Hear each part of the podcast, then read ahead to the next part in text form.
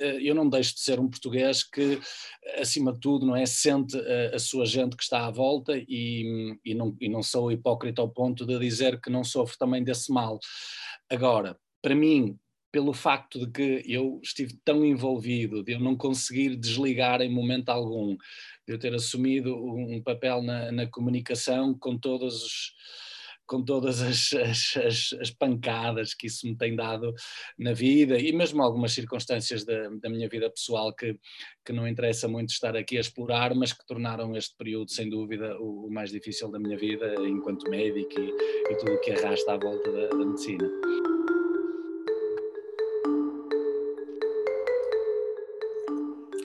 Olá a todos e bem-vindos ao DECPOT. Hoje temos connosco Gustavo Carona, nascido em Toronto, mas português e portuense de gema. Médico por vocação, voluntário de coração, tem percorrido o mundo para levar cuidados médicos a quem mais precisa.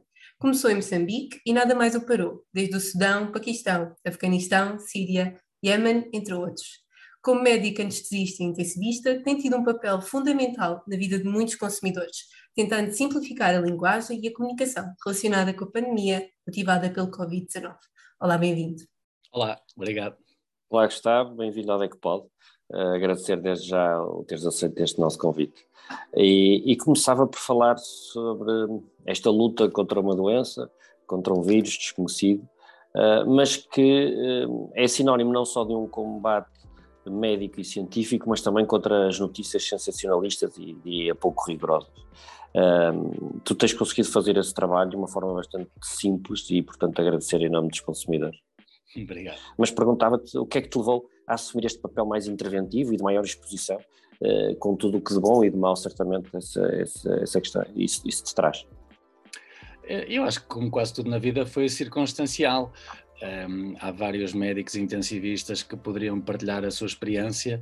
Eu acho que houve alguma curiosidade desde o início de, de saber qual era a minha percepção, nomeadamente emocional, tendo em conta a, a comparação que eu tenho com cenários extremamente complicados, e, como, como, disseram na apresentação, não é? já estive a trabalhar em vários países em guerra, por isso eu acho que foi apelativo um, para os mídia aquela confrontação. Então, que já esteve a trabalhar num cenário de guerra e agora tem um cenário muito difícil, não é? À sua porta, o que é que é parecido, o que é que não é e tal. Pronto, eu acho que essa historinha cativou de alguma forma um, a comunicação social e eu tentei utilizar a minha voz para ser pedagógico, para, uh, por exemplo, no início pareceu-me que o mais importante era passar a serenidade e uma imagem de, de, confiança e de coesão em relação àquilo que se estava a passar nos hospitais, porque as pessoas estavam não é, com medo de morte que o vírus passasse entre as frinchas das portas e nós precisávamos de alguma forma acalmar as pessoas. E, e portanto, um, e fui construir, há algumas pessoas que dizem que eu tenho jeito para comunicar e, e acho que, que foi isso que me foi uh, fazendo estar um, na, na, linha da frente também da comunicação e, e, eu aceitei, ou fui aceitando o desafio, porque considero que a comunicação médica neste momento é extremamente importante e provavelmente salvará mais vidas que a própria medicina. E pronto, e vou tentar levar este desafio até ao fim, de, de ser uma das muitas caras que fala em nome da pandemia. Acho que. Há vozes diferentes, não é? Há pessoas mais ligadas às ciências básicas, há pessoas que têm que responder pela tomada de decisão, outros representantes uh, do governo, representantes da DGS, representantes da Ordem dos Médicos, e eu acho que se calhar a minha voz tem algum valor por ser uh, uma voz livre, uh, não vinculada a nenhum organismo decisor e, e, que transporta de alguma forma aquilo que é a realidade nua e crua dos hospitais. Portanto, tenho tentado ser, um, ser pedagógico nesse sentido, porque é importante que as pessoas compreendam que é que se passa nos hospitais, porque o vírus é invisível. Claro, e sem receio de, de mudar de opinião com, com o avançar de, de, do conhecimento, porque esse, é, neste caso concreto esta luta tinha essa, essa particularidade, é que não se conhecia o vírus e portanto as pessoas, esse desconhecimento cria grande desconfiança nas pessoas eh, e, e, é preciso também ter alguma coragem para assumir a comunicação nesse momento e portanto eh, também por isso, e, e admito que, que, isto tenha levado a tua outra paixão, não é? Que é, foi, é a escrita. Chegaste a escrever um livro, um diário de um médico na pandemia, uh, no combate à pandemia. Confesso que ainda não li, mas tenho muita curiosidade. Sim, eu gosto de escrever, sempre gostei de transmitir emoções, acho que, acho que vai ficar para a história aquilo que esperamos nós, não é? Que seja história em breve, aquilo que, que tem vindo a acontecer nos últimos dois anos e não me querendo repetir, acho que os grandes dilemas, as grandes decisões estão dentro daquelas paredes do hospital e, e não há nada que os números possam uh, explicar, por mais que nós tentemos achar que compreendemos as coisas pelo número de mortes, número de internamentos e tudo mais, há questões que não é? nós somos feitos de afetos e de emoções e, e, os profissionais de saúde também, e os doentes e os familiares dos doentes, e, e nessa uhum. medida fui tentando usar a escrita para que compreendessem uh, melhor aquilo que, que se tem vindo a passar. Pois, nós de facto não somos números, somos pessoas, não é? Exatamente, esquecemos disso, mas somos humanos. um, Gustavo, falaste de combates, falaste das missões humanitárias em que estiveste. Nós tínhamos alguma curiosidade para saber qual foi o maior desafio com que te defrontaste? Foi, foi nos hospitais, foi sendo médico intensivista lá, a lidar com a pandemia, ou foi nas missões humanitárias? Assim, uma situação que te tenha marcado uh, neste, neste combate? Ora bem, é, é muito ingrato uh, eu dizer, por exemplo, o, o, subtítulo do meu livro é A Missão Mais Difícil da Minha Vida, e, e se eu escrevi, uh, assim o é. Uh, confesso que também houve alguma pressão da editora para que esse subtítulo ficasse, mas... Então, genuinidade e... Um bocadinho de sensibilidade. Sim, mas eu era incapaz de deixar uma frase, nomeadamente num subtítulo, que não fosse uh, honesto. Real. Portanto, eh, o que eu queria dizer é que é muito ingrato comparar a realidade da guerra do Congo, da Síria, do Iémen, do Sudão do Sul, com aquilo que nós estamos a passar neste momento. É ingrato porque estas pessoas eh, estão a morrer à fome, as mulheres morrem no trabalho de parto, há pessoas que morrem por consequências diretas e indiretas dos conflitos, há centenas de milhares e e, e, obviamente que os números nem sequer se comparam com aquela expressão que é muito grande da, da doença Covid-19. Agora, dito isto, eu, do ponto de vista pessoal, tendo em conta, para já estar mergulhado no problema, quer enquanto médico, quer enquanto filho, quer enquanto irmão, quer enquanto amigo, e, e depois mais tarde esta questão da, da comunicação, que por um lado eh, me entusiasma porque eu gosto de desafios e gosto de estar eh, ligado a coisas que me apaixonem, mas por outro lado tem sido extremamente exigente, eh, desgastante. E, e, se eu em missão tenho aquela sensação de que vou um mês, dois meses, três meses e, e sou de alguma forma um turista, um estrangeiro à, à realidade, por mais que eu tente não é combater a nossa ausência de empatia para com uh, situações que se passam noutros locais do planeta, uh, eu não deixo de ser um português que, acima de tudo, não é sente uh, a sua gente que está à volta e, e, não, e não sou hipócrita ao ponto de dizer que não sofro também desse mal. Agora, para mim, pelo facto de que eu estive tão envolvido, de eu não conseguir desligar em momento algum, de eu ter assumido um papel na, na comunicação com todos os com todas as, as, as, as, pancadas que isso me tem dado na vida e mesmo algumas circunstâncias da, da, minha vida pessoal que, que não interessa muito estar aqui a explorar, mas que tornaram este período, sem dúvida, o, o mais difícil da minha vida enquanto médico e, e tudo o que arrasta à volta da, da medicina. Uhum. Pois era exatamente isso que há pouco referíamos. Certamente que esta tua exposição também teve esse custo para ti e, portanto, mais uma vez, muito obrigado por todo esse teu trabalho. Devo dizer que um dos anteriores convidados aqui no nosso TechPod foi também um colega teu, na altura na altura não, no caso pediatra, o Rodrigues, e ele diz uma, tem uma frase que é muito feliz e que se, que se, aplica muito aqui, que é, nós podemos ser o melhor técnico do mundo, seja de que, de, de que área for, uh, mas uh, se fizermos uma palestra ou estivermos a falar aqui em Portugal em chinês, a probabilidade de aquilo tudo de bom nós estamos a dizer ser entendida é, é muitíssimo reduzida. E portanto isto, isto para dizer que a comunicação clara, transparente, e acessível é absolutamente um dos grandes desafios de todos nós, de todas as profissões, nós na DEC também muito trabalhamos essa vertente. E, e Gustavo, vamos mudar aqui um bocadinho um, o, o, o mood, uh, mas aproveitando as tuas viagens. Uh, e tu que já viajaste por tantos sítios, certamente que já tiveste alguma situação de consumo mais insólita que te aconteceu ou que te separaste. Uh, queres partilhar connosco? Sim, uma que te lembres. Situação de consumo. Ora bem, eu acho Perder que. Não... uma mala, não te digo um overbooking porque alguns sítios onde foste, se calhar nem hotel tinhas, não é? Uh, pô, é assim, viajar com, com, com organizações humanitárias e, e para locais inóspitos levam-me a ter sempre uh, uma boa proteção, ou seja, são eles que tomam conta da, das viagens e já viajei por muitos sítios onde não há hotéis, onde não há Pois, sim, imagina. Eu diria que os, os, meus, os meus desafios mais insólitos normalmente prendem-se à ausência de consumos. É, o facto de às vezes não ter nada à minha volta para consumir, acho que isso é mais vezes um problema do que propriamente a minha minha insatisfação em relação aos, à, à minha atitude enquanto consumidor. E, e, já que falas nisso, tu enquanto consumidor és mais digital, mais físico, aquele que gosta de ler as letras pequeninas, uh, aquele que confia na palavra que antes está a vender?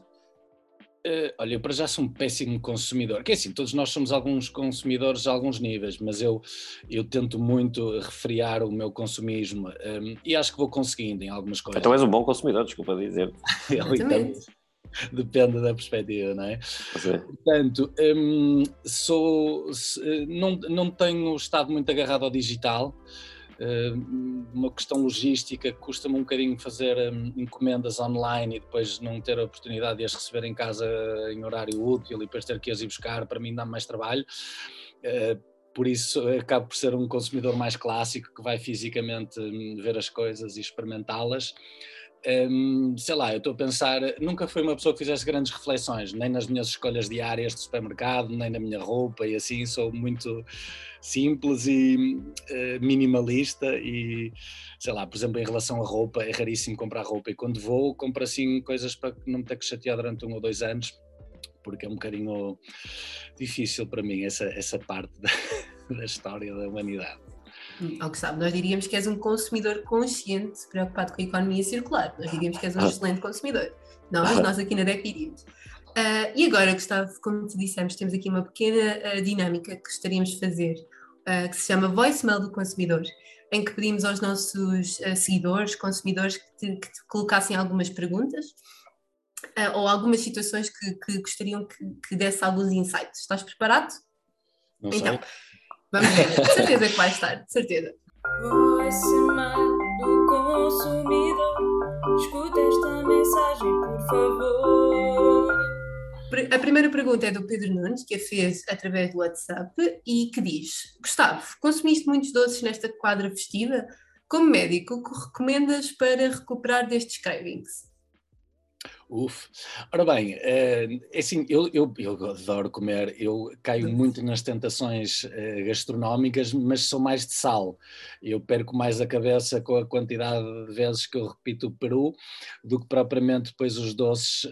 Hum, não sou assim hum, muito tentado pelos doces, mas, mas sim, eh, infelizmente ganho sempre uns quilos nesta época, mas mais à custa quem não, quem nunca. Natal do que propriamente os doces. Tenho a sorte de não gostar muito de bolo rei nem de rabanadas, acho que os doces de Natal não são assim muito, e ainda bem para mim, muito apelativos. Agora, eu não vou dizer segredo nenhum, não é? é nós só precisamos de. A nutrição é das áreas mais complexas, mas ao mesmo tempo mais simples, e eu não quero minimamente minimizar o conhecimento e o trabalho dos nutricionistas, mas nós só precisamos é de gastar mais do que aquilo que consumimos. Portanto, é pôr o coração a bater, seja andar a pé, de bicicleta, qualquer espécie de desporto, e, e tentar não é, que aquilo que entra pela boca seja menos do que aquilo que nós consumimos. Em tese é fácil, não é? Exatamente, em tese é muito fácil. E começar o ano novo nesse, nesse sentido. Agora, a segunda pergunta é um bocadinho uma pergunta inevitável a Gustavo, eh, mas mesmo assim gostaríamos de te a fazer. É da Mariana Rocha, que a colocou no nosso Twitter e que diz: Doutor Gustavo, qual a sua opinião sobre a vacinação das crianças? Tenho um filho de 6 anos e já agendei a vacina, mas vejo tantos receios à volta disto que não sei bem o que fazer. Uf, pois, é assim, eu digo isto porque eu compreendo a hesitação, não é? Nós estamos, mais uma vez, não é? Nós somos um mundo de emoções e, e, e o que é triste é que neste momento a ciência está um bocadinho contaminada pela, pelas emoções. Eu sou uma pessoa muito emotiva, mas ao mesmo tempo muito racional. Eu, eu tenho uma confiança plena nos estudos científicos, tenho uma confiança plena nas análises dos maiores peritos de saúde das diferentes áreas que interessam, nomeadamente para a tomada de decisão em relação à, à vacinação, e neste caso das crianças.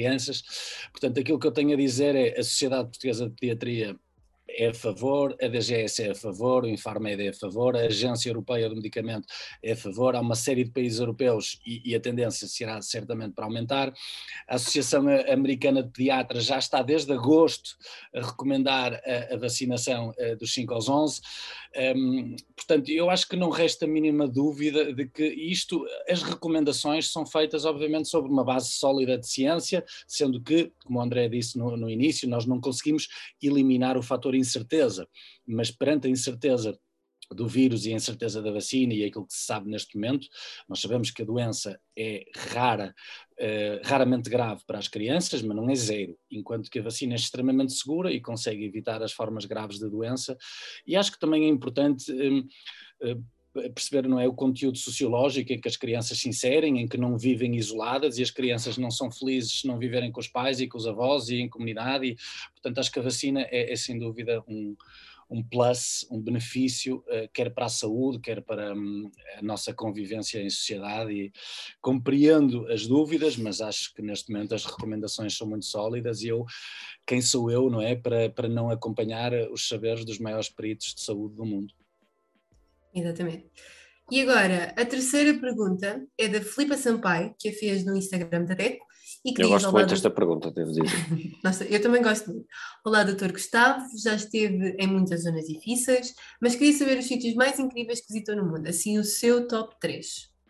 Uf, uh, boa pergunta. Realmente, alguns têm a ver com as minhas, com as minhas viagens, uh, porque ou ao lado ou perto já tive a sorte de ver coisas muito bonitas e, e, muitas vezes quando falo das minhas missões tento que as pessoas percebam que estes países uh, que nós normalmente estamos habituados a ver como campos de batalha são são super bonitos e têm gente bonita e interessante e às vezes culturas milenares.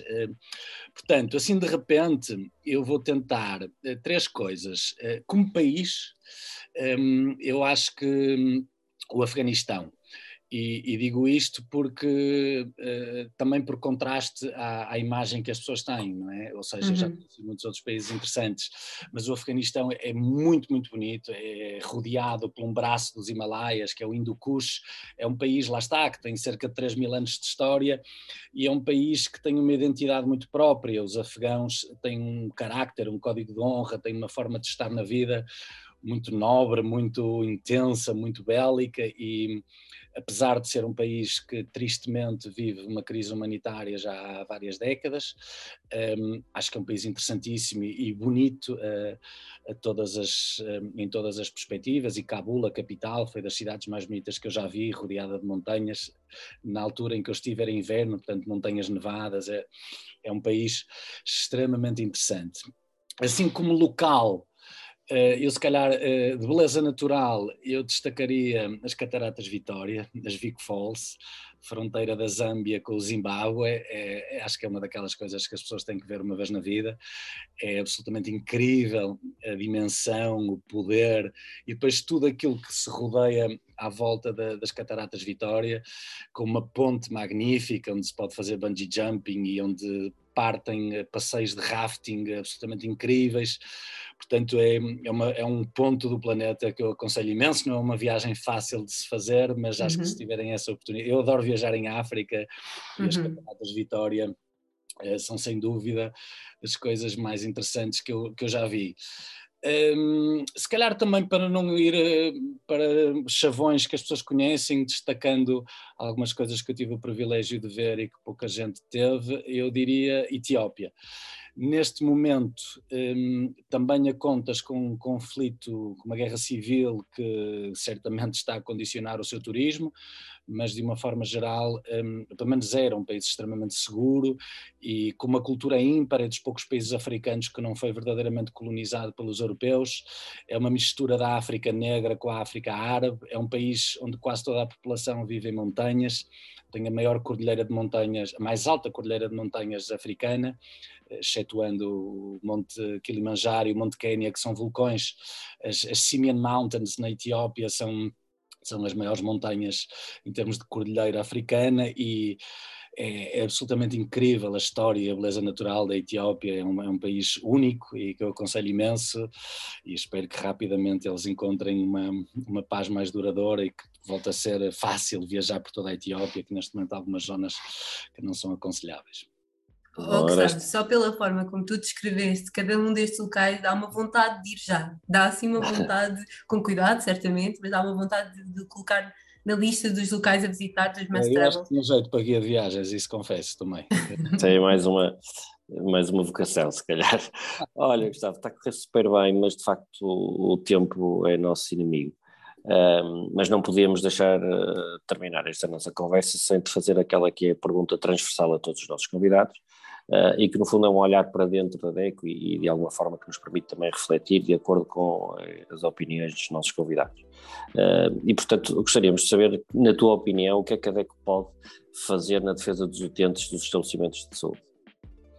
Ou ainda pode, já Pois, olha, não sei, eu acho que você, eu, eu realmente acompanho o trabalho da DEC já há muitos anos um, e, e, até lembro que a DEC Proteste sempre foi uma revista que, que, existiu em casa dos meus pais durante, durante muito tempo, eu agora já não vivo com os meus pais obviamente, mas eu acho que vocês eh, têm um papel importante na comunicação, já falamos aqui disto e, e a comunicação tem que ser feita a, a diferentes níveis, apontada a diferentes camadas e eu acho que vocês têm essa sensibilidade, não é? Quem tem a sensibilidade do consumidor compreende como é que se comunica para jovens, como é que se comunica para pessoas com menos literacia, como é que se comunica para pessoas que estão desligadas. Hoje, hoje em dia está muito na moda dizer, ah, eu não leio notícias, eu não vejo televisão, não é? Parece que é uma coisa que as pessoas se orgulham é, é, é de estar desinformadas. Portanto, isso cria desafios que obriga à imaginação para que a comunicação seja por camadas, eh, seja transversal a toda a sociedade, dos 0 aos 100, eh, das grandes cidades ao ambiente rural, dos ricos aos pobres, dos gordos aos magros, e acho que a DECO ehm, tem feito e, pode certamente fazer um papel nesse amplificar da mensagem técnica, mas que, lá está, a mensagem só chega se, se, se, a comunicação for de qualidade e se nós conseguirmos, não é, tocar nos, nos botões certos do, do receptor, que neste caso será também um consumidor, e acho que vocês podem continuar a fazer esse papel. Muito obrigado, Gustavo. De facto, é, é esse um grande desafio, a literacia também na, na área da saúde, cada vez mais. Uh, seja a nível uh, preventivo, com os seguros, quer, quer seja a nível mesmo no direito ao acesso aos, aos, aos direitos de saúde. E a DECO tem esse trabalho também a nível de, de lobby, tentamos, temos assento em, em diversos conselhos consultivos e, e, e, gostamos de levar a voz do consumidor e as preocupações do consumidor e também dessa forma contribuirmos para as soluções.